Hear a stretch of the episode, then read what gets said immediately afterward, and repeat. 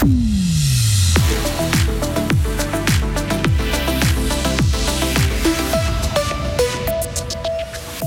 De l'aide venue des quatre coins de la Romandie pour la chaux de fond, objectif sécurisation.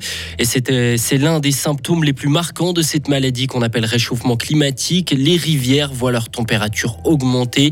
Et Bulle fait le point sur le pire cauchemar de certaines villes, les trottinettes électriques en libre service. Et puis aujourd'hui, une couverture nuageuse à un peu de vent. Il va faire 26 degrés. C'est le journal de Hugo Savary. Bonjour Hugo. Bonjour Rio, bonjour à toutes et à tous.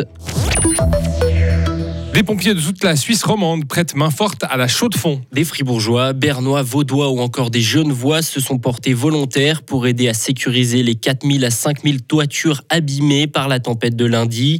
Ils, sont, ils ont différentes missions, détruire les cheminées qui menacent de tomber ou encore récupérer des tôles qui peuvent blesser des passants.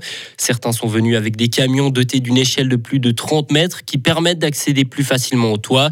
C'est le cas de Patrick Clément, basé en ville de Fribourg, qui a œuvré mercredi de 9h à 21h avec son coéquipier. On nous a dit qu'on était plus de 500 personnes engagées sur place entre la police, euh, protection civile, etc., différents corps de sapeurs-pompiers, puis différents corps de voirie, euh, je pense du canton de Châtel, Jura, qu'on a vu. Donc, euh, on voit beaucoup de balais, beaucoup de pelles, beaucoup de trax, des grues, des plateformes élévatrices vraiment dans toute la ville. Ils sont en train de travailler avec des drones donc pour évaluer les dégâts qu'il y a sous les toitures, ou ce qui nous permet aussi à nous de nous engager, les équipes euh, sur échelle, d'aller euh, des endroits où c'est vraiment urgent. Des propos recueillis par nos confrères de la télé. Hier, c'était une autre équipe de deux pompiers fribourgeois qui a offert de son temps à la chaux de fond. La police neuchâteloise invite par ailleurs une nouvelle fois la plus grande vigilance avec les cas de démarchage à domicile ou par téléphone. Des cas de faux experts ont été signalés dès mardi. Comment se modifie l'eau des rivières sous les effets du réchauffement climatique C'est ce à quoi tente de répondre une équipe de la Haute École d'ingénierie de Fribourg. Elle analyse depuis près de 10 ans la sarine. Température, pression, oxygène, tout un tas de mesures sont relevées.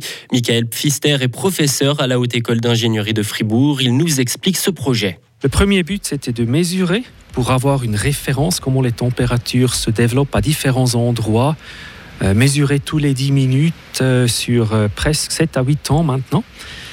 Et puis de créer à côté une simulation numérique, je pourrais dire un jumeau digital, qui nous prévoit les températures, c'est comme un capteur digital, si vous voulez, dans l'ordinateur, qui nous sort des températures en fonction de tout l'environnement de la Sarine. Alors la météo, l'échange avec le lit et plein d'autres paramètres, les débits. Et le premier but, c'était de développer assez bien ce jumeau digital. C'est un modèle hydrodynamique et thermodynamique, donc ça fait couler l'eau et ça fait l'échange de température avec l'environnement pour qu'il nous produise des températures lui aussi. Et ça, on compare avec la réalité mesurée. Ce projet est donc bien avancé. La HES a aussi récemment lancé un autre projet similaire pour étudier l'eau du lac de Schiffnan. Montréal, Barcelone, Lausanne Genève, toutes ces villes ont abandonné leurs trottinettes électriques en libre service. Et Bulle, au contraire, propose des trottinettes électriques depuis trois ans. Après une période d'essai de quelques mois, la mesure a été prolongée. Marie-France Roth-Paquier est la, la conseillère communale responsable de la mobilité. Elle ne pense pas revenir en arrière. Alors les villes qui reviennent en arrière, c'est des grandes villes, les grandes métropoles, les capitales où ils ont énormément de véhicules. Beaucoup de véhicules sont couchés sur la route. Enfin, il y a peu de discipline hein, dans, dans l'utilisation des véhicules. À Bulle, on n'est pas du tout dans cette configuration. On a environ 100 trottinettes électriques. La compagnie avec laquelle on travaille fait très bien son travail. Elle entretient, les remet en place tous les jours. Donc on a peu de, on a peu de problèmes, si je peux dire comme ça. Ce qui fait que pour le moment, en tout cas, on n'envisage pas d'arrêter l'expérience. Mais Bulle n'est plus seul en Suisse romande. La ville de Sion met à disposition des trottinettes électriques depuis le 1er juillet. À l'étranger, les Israéliens sont toujours dans la rue. Ils étaient des milliers à manifester hier soir à Tel Aviv contre le vote du Parlement sur une réforme controversée du système judiciaire. Une bonne partie de la population israélienne manifeste depuis que ce projet a été présenté en janvier. Le texte veut donner plus de pouvoir au gouvernement et moins aux cours de justice. Vladimir Poutine tente de s'attirer la sympathie de l'Afrique. Le président russe a promis des céréales gratuites à six pays au premier jour d'un sommet Russie-Afrique à Saint-Pétersbourg la Somalie, le Mali ou encore le Burkina Faso seraient les bénéficiaires. Le président russe veut garder le soutien ou la neutralité de nombreux pays africains, notamment en leur promettant justement des céréales malgré la fin de l'accord international. Une explosion fait plusieurs morts à Damas en Syrie. Au moins six personnes ont perdu la vie et plus de 20 autres ont été blessées. Un engin a explosé près d'un mausolée chiite. Selon les autorités syriennes, il pourrait s'agir d'un véhicule piégé.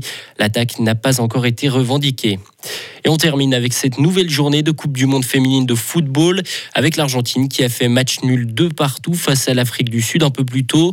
Dans ce groupe, c'est pour l'instant la Suède et l'Italie qui occupent les deux places qualificatives pour les huitièmes de finale. Et prochain match à 10h30, les championnes d'Europe anglaises affronteront le Danemark. Retrouvez toute l'info sur frappe et frappe.ch. La météo avec Les câbles, votre partenaire tout en sécurité.